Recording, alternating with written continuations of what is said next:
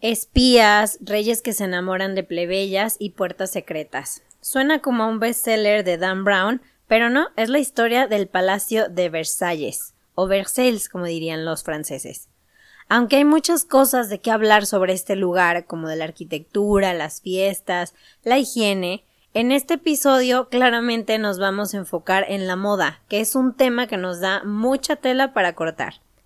Hablaremos de los diseñadores y celebrities que dictaban las reglas de estilo que debían seguirse en el palacio y que luego influían a toda Francia y poco después a toda Europa, algo así como una Fashion Week permanente. I get sick of fashion all the time. Why? It's just too intense, it's too much, it's too many collections.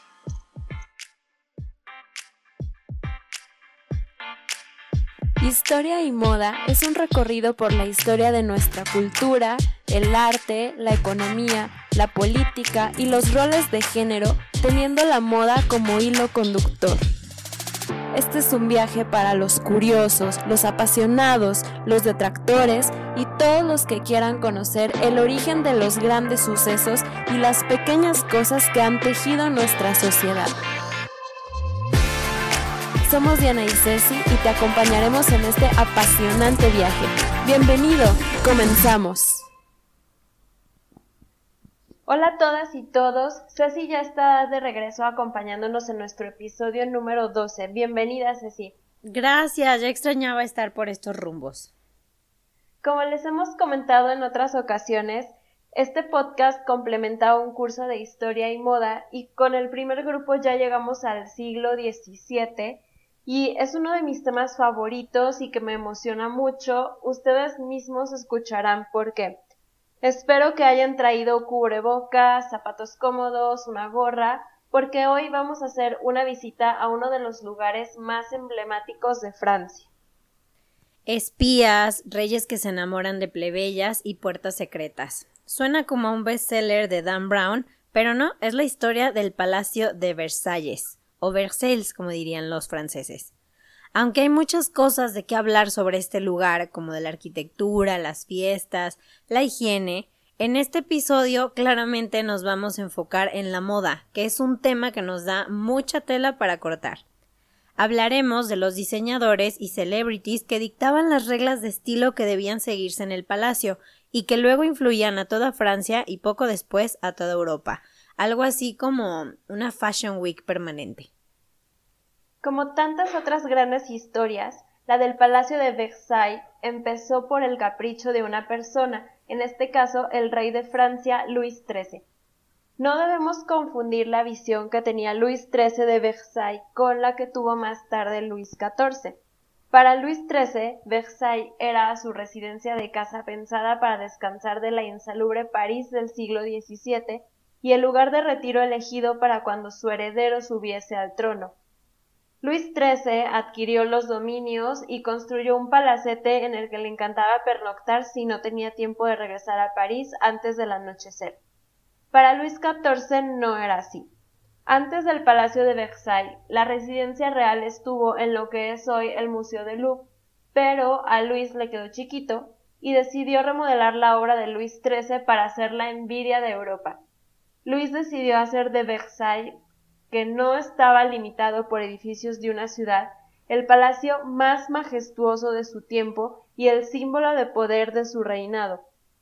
El poder se demuestra con símbolos y Francia debía competir con el Palacio del Kremlin en Moscú, el, el, Castillo de Windsor en Inglaterra, el Real Alcázar de Madrid, el Palacio del Buen Retiro y el Palacio Imperial Hofburg en Viena. Luis XIV hizo surgir el castillo de Versailles, la construcción palaciega y los estudiados y extensos jardines y bosques como emblema de su poder absoluto, cuyas majestuosidades y lujo inéditas debían crear un deslumbramiento impregnado de reverencia. En el centro de ese centro del mundo estaba él, un joven rey que recuperaría y acentuaría el carácter absolutista del poder heredado. Para evitar cualquier posible sublevamiento por parte de aquellos que habían buscado impedir que accediera al trono, alejó a toda la aristocracia de Francia de sus propias tierras, exigiéndoles como un deber su presencia permanente en Versailles. Así, hizo instalarse ahí más de 15.000 personas, entre familiares, cortesanos oficiales, intendentes, caballerizos, maestros de casa, sastres, modistos, joyeros, damas de honor, actores teatrales, bailarines, organizadores de fiestas, decoradores, jardineros, cocheros, lacayos y otros muchos cargos. El rey cumplía su sueño de convertir a Versailles en el centro del universo. Ahí los mantenía entretenidos con juegos y fiestas constantes. Y con fiestas no nos referimos a fiestas pequeñitas, sino a tremendos pachangones con banquetes, disfraces, banda y así. XIV durante su reinado consiguió crear un entorno político, económico, estético y cultural que encaramó a Francia a la cima del dominio en el continente. Francia era una superpotencia y Luis XIV quería dejarlo claro. Su reinado resultó decisivo para la consolidación de Francia y de lo francés como sinónimo de elegancia y refinamiento.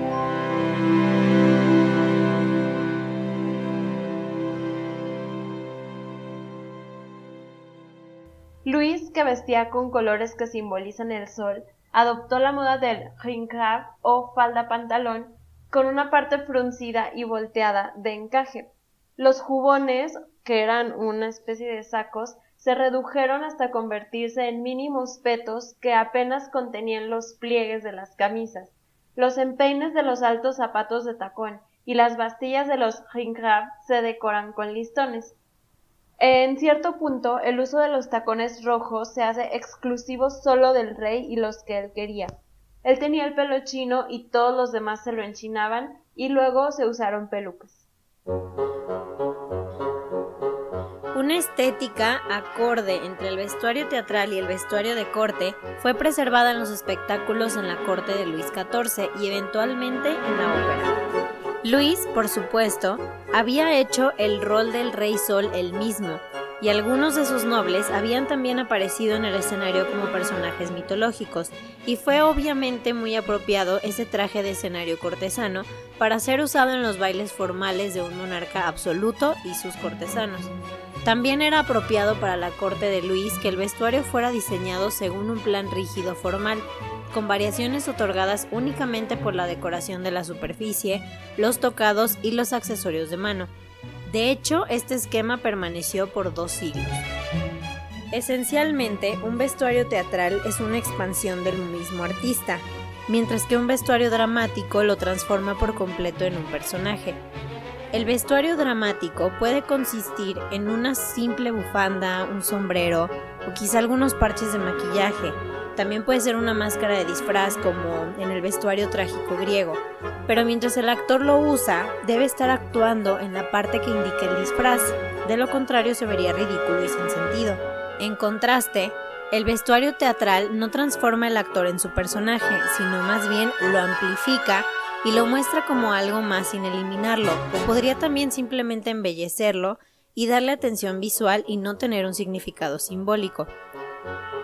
Luis XIV, apareciendo en máscaras y ballets, era por lo tanto reconocible, mostrándole a través de su ropa, por así decirlo, los personajes que él y sus cortesanos representaban. Tenían que ser nobles o alegóricamente benignos e importantes. El vestuario europeo estándar para todos los tipos de teatro cortesano, ópera, ballet, tragedia, fue traído a un nivel más alto, determinados por los diseñadores italianos y franceses y trabajando directamente para Luis XIV. Luego fue mejorado por sus seguidores en otras cortes y en la ópera francesa, y tiene una especie de supervivencia en la ópera moderna y el ballet, y para los cuales, por cierto, aún se diseña según los modos tradicionales. Muchos hermosos trajes se hicieron en la corte para las representaciones de Luis XIV a mediados del siglo XVII, pero solo fue a finales de este en el que se alcanzó la perfecta estilización por Jean Giverain. Él fue un artista decorativo de primera clase con un increíble don para la invención visual dentro de límites extremadamente estrechos. Y no solo hizo vestuarios, sino también decoración de interiores, decoración de festivales y escenografía. Vereno hizo retratos reales o frescos heroicos o retablos dramáticos. Tampoco diseñó edificios y jardines con paisajes, pero Su arte fue tan importante para la vida visual de la corte de Luis XIV como lo fueron Lebrun y Levau.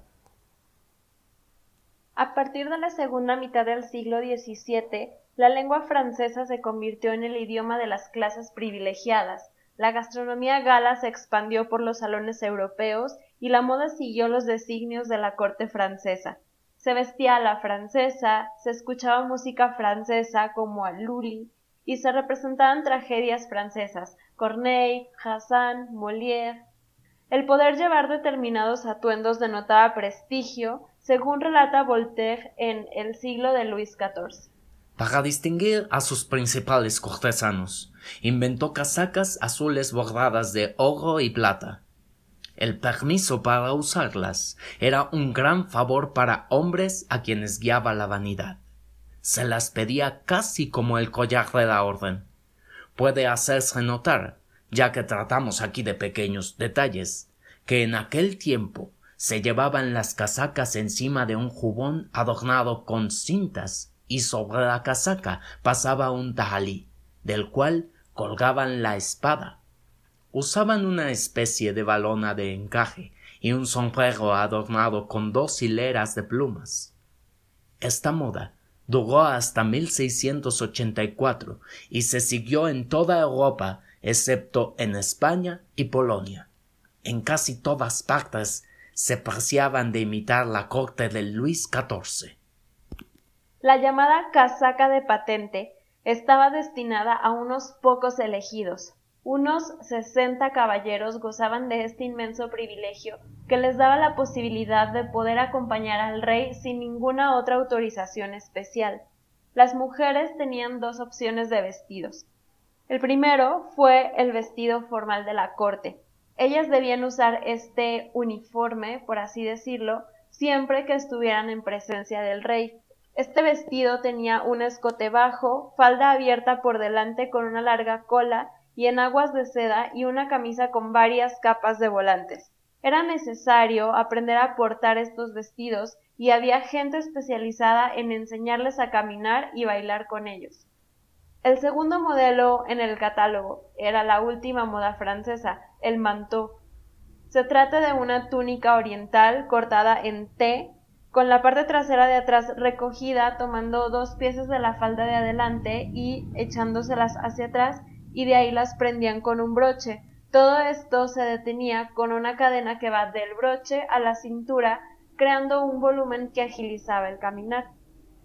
Las mangas son cortas, se forran en oro y debajo se usa un corsé íntimo y un peto para cubrirlo. Esta prenda era una prenda informal para el día a día, o sea, para que vayas al súper, Ceci. Hmm. Luis XIV lo detestaba y no lo permitía en la corte. En este primer momento, el uso de listones y canón, que eran encajes en las rodillas, es excesivo y propio del espíritu abigarrado del barroco, esta vestimenta de corte se quedará hasta la muerte de María Antonieta en 1793. Disculpen por el spoiler. Luis XIV le otorgó un carácter institucional al culto de la apariencia. Las cortesanas debían conocer las normas invariables de etiqueta que él mismo y sus amantes determinaban. Quien las ignoraba se exponía al ridículo. La moda se hacía así herramienta de poder Llevada por el rey a un nivel exorbitante, la nobleza se encontró viviendo por encima de sus posibilidades, en un círculo dorado y hermético, en deuda y dependiente de la benevolencia real, muy adoca, muy similar a la vida real. Todo esto no impidió que el culto del lujo patente se extendiera como signo de distinción a París. Esto influía, además del atuendo, a la casa, la mesa y los placeres. En una de sus cartas, Madame de Sévigné describía eh, un traje de ceremonia de, Madame de Montespan, amante real, con su acostumbrada ironía. Un vestido de oro sobre oro bordado en oro, revestido de oro y por encima un oro fino con un brocado de un oro mezclado con un cierto oro que conforma la tela más divino que jamás haya sido imaginado. Son las hadas quienes en secreto han realizado esta labor. Luis XIV XIV fue el ejecutante supremo del artificio que él mismo había fabricado. No podía contentarse de poseer el poder, debía representarlo. Se consideraba sagrada a la persona de los reyes por derecho divino. En su ensayo Los dos cuerpos del rey, Ernest Kantorowicz nos enseña que la teoría medieval de la realeza, basada en la teología cristiana, distingue un cuerpo natural, concreto, que se enferma, envejece y muere, y un cuerpo político, abstracto, invisible, intangible e infalible, constituido para dirigir al pueblo y para la administración del bien común.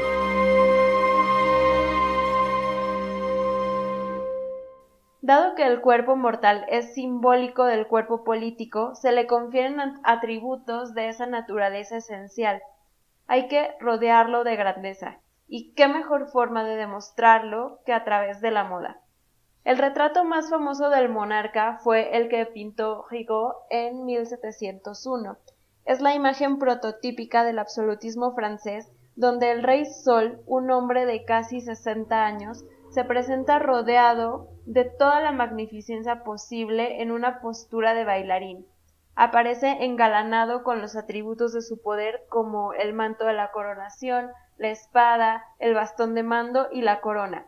Pero la cosa no termina ahí, ya que si nos fijamos un poco más, reparamos en que muestra sin pudor las piernas cubiertas con medias blancas con ligas bajo las rodillas. El rey va calzado con unos zapatos abotinados de tacón rojo, con hebillas salpicadas de brillantes, además de unos grandes lazos que se denominaban molinos de viento. Recuerden que estas imágenes pueden encontrarlas en nuestro Instagram. Luis XIV elevó la carga simbólica de su función de monarca a una potencia superlativa. Su día a día, planificado hasta el punto más mínimo, era una puesta en escena continua, la vida de Luis XIV era un espectáculo continuo en la que todo, pero todo era público. A las 8 de la mañana no sonaba un despertador, sino que había un señor que dormía a los pies de su cama y le susurraba. Después, mientras lo lavaban y lo vestían, en la habitación llegaba a ver hasta 50 personas, cero privacidad. Algunos tenían el honor de participar en el ritual del despertar del rey, con diferentes funciones según su rango.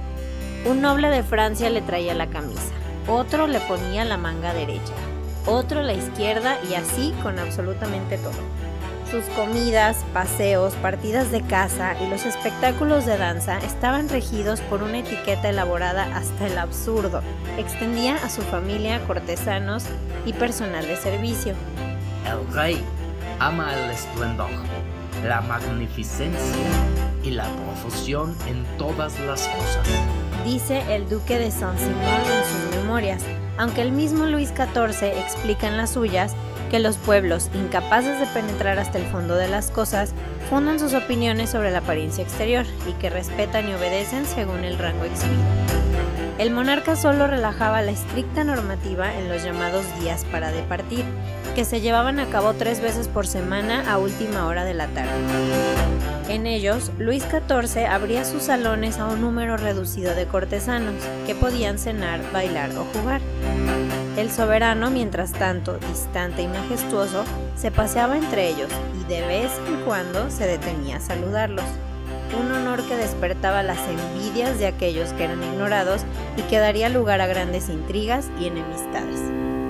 A finales del siglo XVII, Francia y su rey comprendieron el valor del lujo, entendiendo la fascinación que siente el ser humano por usar piezas únicas y sofisticadas que adornen sus cuerpos y sus vidas, y cómo la posesión de dichos objetos hace a sus dueños sentirse especiales.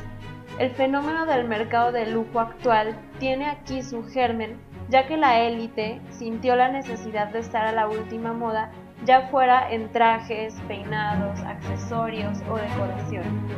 Luis XIV y su gobierno tuvieron la maestría de convertir lo superfluo e imprescindible y hacer a la sociedad esclava de la moda, por lo tanto, fueron unos auténticos visionarios. Luis XIV reinó 54 años, hacia el fin de los cuales, bajo la influencia de la devota Madame de Maintenon, con quien se había casado en secreto, la austeridad se puso en Versailles.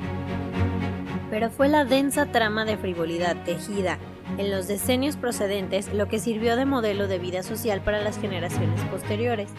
Una cobertura resplandeciente sobre el poderoso armazón del poder, la política, los negocios y la corrupción. En 1770 llegó a Francia María Antonieta de Austria para casarse a los 15 años con el futuro Luis XVI. Detestada por la corte francesa, una corte muy celosa, la llamaban l'autre chien, que es un juego de palabras en francés de autre chien, que significa austriaca, y autre chien, que significa otra perra o the other bitch. María Antonieta también se ganó gradualmente la antipatía del pueblo, que la acusaba de derrochadora, presumida y de incluir a su marido en pro de los intereses austriacos. Conforme crecía la desigualdad en los siglos XVII y XVIII, para los franceses patrióticos resultaba más fácil imaginar que la reina extranjera era insensible a sus circunstancias difíciles en vez de pensar o reconocer que el rey francés lo era.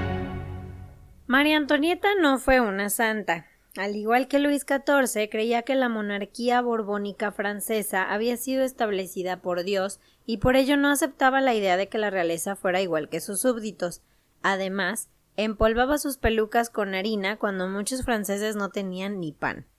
La soberana dedicaba más de tres horas a su aseo personal y siempre de acuerdo con su modista Rose Bertin.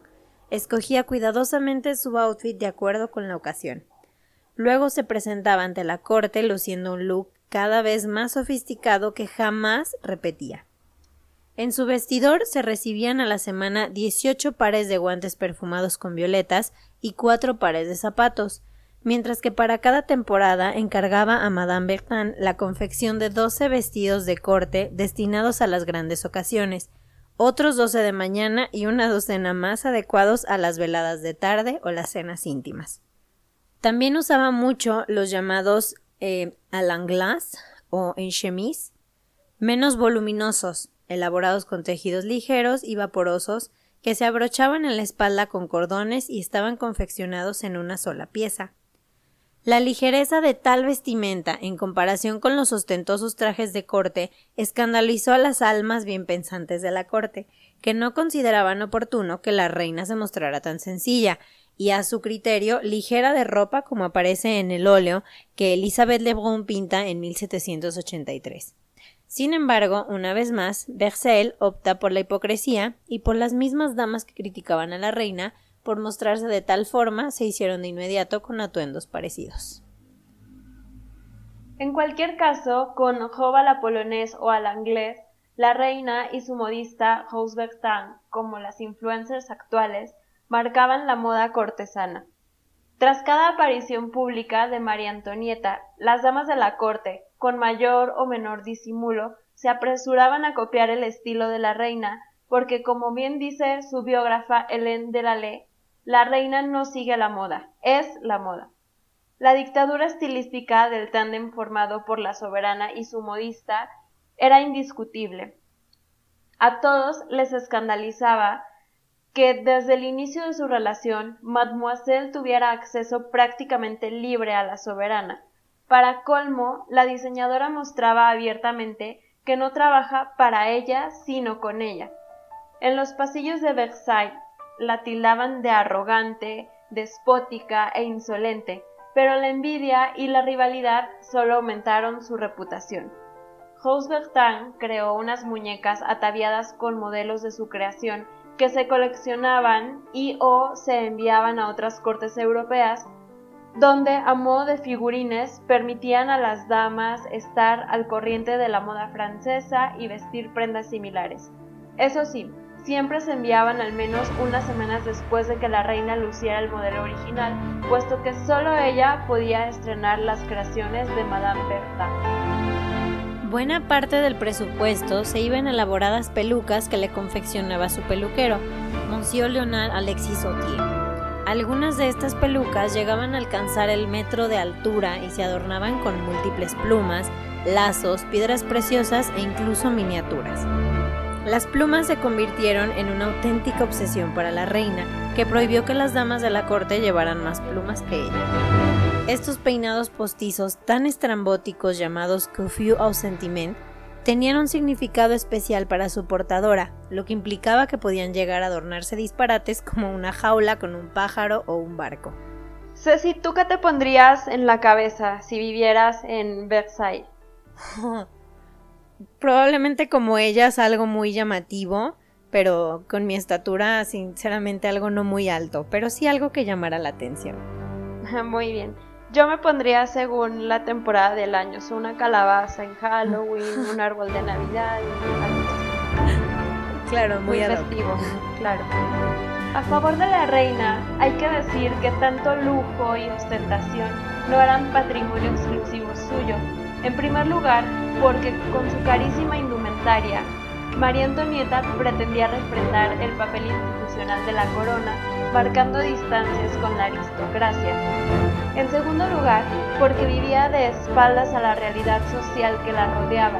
Lo hacía en un Versailles que era el paradigma de la superficialidad, un hermoso artificio tras el que se escondían intrigas políticas y vicios privados. La corte vivía atrincherada tras los muros y fastos palaciegos en un intento suicida de ignorar la evolución de los tiempos. Sedas, terciopelos y damascos competían en los salones con vistosas joyas de valor incalculable, diseñando una hermosa escenografía que se empezaba a carcomer. Con el paso de los años, las críticas hacia ella fueron en aumento. En apenas dos años se reestructuró el sistema político y legislativo y surgió una nueva Francia. El reconocimiento de la libertad de prensa derribó todas las barreras que protegían el buen nombre de la soberana y cobraron fuerza las denuncias por su afición al lujo y sus enormes dispendios en ropa y alhajas. Ya en proceso de desatarse la Revolución Francesa, se difundió una frase que supuestamente pronunció María Antonieta. Todo mundo conoce esta frase. Se cuenta que, cuando la gente del pueblo, a falta de harina y trigo para preparar pan, fue a Versailles a encararse con ella, ésta respondió altaneramente con la frase Qu'il mange de la brioche. que coman pasteles. Este supuesto hecho causó un gran enojo en el pueblo y contribuyó a que aumentara el odio que éste sentía hacia la reina. Hay muchas versiones que señalan por qué razón María Antonieta dijo. Sin embargo, el filósofo contemporáneo suizo Jean-Jacques Rousseau confirmó que la frase no fue dicha por ella, sino por otra reina anterior, María Teresa de Austria, esposa de Luis XIV. La frase original es a au coupon, donnez-leur la crotte au lieu du pâté. si no tienen pan, que les den el hojaldre en lugar del paté. En 1792, la monarquía fue abolida y la familia real encarcelada en la Torre del Temple. Tras la proclamación de la República, María Antonieta, y tras soportar un simulacro de juicio, Spoiler alert. fue condenada por traición y guillotinada el 16 de octubre de 1793, tan solo nueve meses después de la ejecución de su marido, Luis XVI.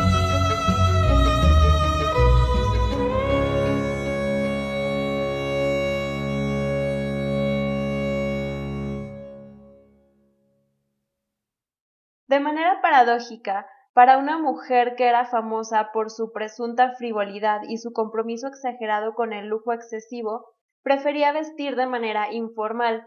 ¿Recuerdan el vestido chemise del que hablamos poquito antes y que escandalizó a todas? Pues en combinación con su modista, María Antonieta diseñó este vestidito blanco sencillo. Una de las ironías de la Revolución Francesa es que este vestidito blanco se convierte básicamente en el uniforme de las revolucionarias.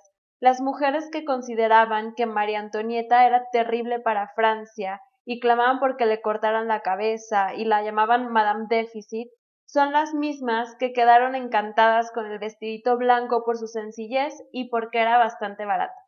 Oye, pero, eh, ¿qué pasó con la modista?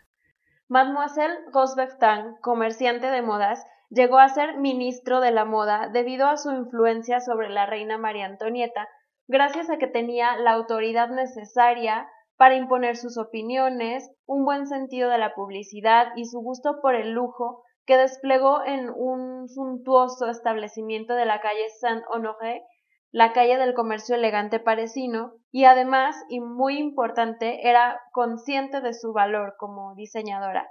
Desde 1775, los economistas se dieron cuenta de que el vestido de la mujer se había convertido en Francia en un asunto político por su influencia en el comercio y las manufacturas.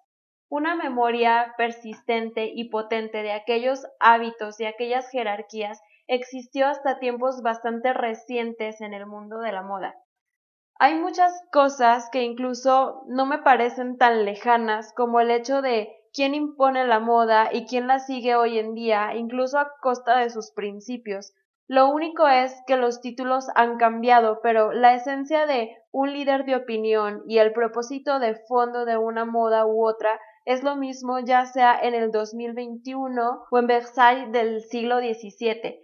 Es poder, es pertenencia, es negación de la realidad, es escape, es identidad y muchas cosas más pues claramente hay mucho más que decir, pero esperamos que este episodio les haya gustado y les haya abierto el apetito por conocer más sobre la historia de Versailles, de Francia, del mundo y la propia.